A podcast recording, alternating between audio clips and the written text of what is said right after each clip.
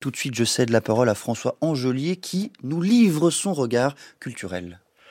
Je ne sais pas si, comme le chantait Maurice Chevalier, Paris sera toujours Paris, ou si un jour il ne sera plus que ruine, mais en tout cas, les différents brasiers qui ont émaillé son histoire, depuis celui du Palais Royal en 1763 jusqu'à celui du Crédit Lyonnais l'année 1996, en passant par ceux de sa mairie pendant la Commune, de la salle Favard en 1887 ou du Bazar de la Charité en 1897, ont chacun revécu, chacun à leur tour, un sens puissant So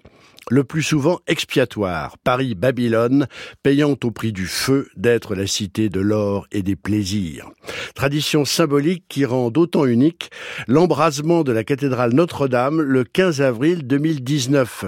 L'ameutement de Parisiens et de Parisiennes aux traits figés et aux yeux écarquillés, la dimension médiatique mondiale d'un événement monstre, pour reprendre un concept de Pierre Nora, l'assaut donné au feu, puis ce dernier éteint, enfin, la mise en place d'un chantier de restauration disputé, tout aussi monstre que l'événement dont il doit effacer les traces. Le plus étonnant étant que, pour tous les yeux qui s'écarquillaient face à un incendie,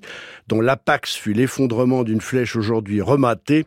cet incendie fut lu dans tous les sens. Le temps d'une catastrophe, Notre-Dame de Paris devint un gigantesque brûle-parfum, un encensoir d'où montaient toutes les fragrances, visions, figures qu'elle recelait depuis la pose de sa première pierre en 1163 par l'évêque Maurice de Sully il y a 860 ans.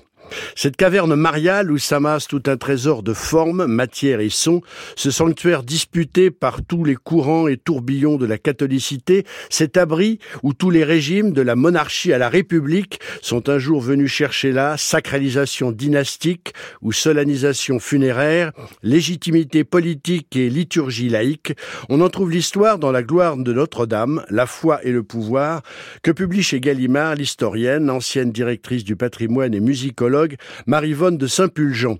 Ouvrage s'appuyant sur un récit méticuleux du 15 avril et de ses conséquences, analyse à la fois l'histoire matérielle et architecturale d'un sanctuaire, modèle et fanal minéral de la chrétienté, où l'on a pris tour à tour à penser et à chanter, à déplorer et à convaincre. Un lieu connu pour ses gargouilles et ses prédications, ses conversions soudaines et son symbolisme alchimique, Notre-Dame hantée par deux spectres antagonistes mais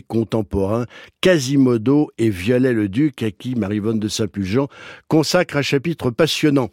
Quasimodo, le fric ébranleur de cloches, dont il étreint le métal au fil d'un formidable rodéo sonique, et le comte d'Autière de la pierre de taille, Viollet-le-Duc, rêveur contesté d'un Moyen-Âge romantique, sans oublier Biscornette, le ferronnier d'art au lourd secret satanique. À lire donc cette histoire peu commune de Notre-Dame de Paris, heureux mariage du grimoire et du goupillon, de l'échafaudage et du guide chant, livre à l'issue duquel on ne peut que redire après Freud, qui écrivait à sa femme en 1885 lors d'un séjour parisien, ça, c'est une église. L'art et le sens du compliment. Merci beaucoup François Angelier.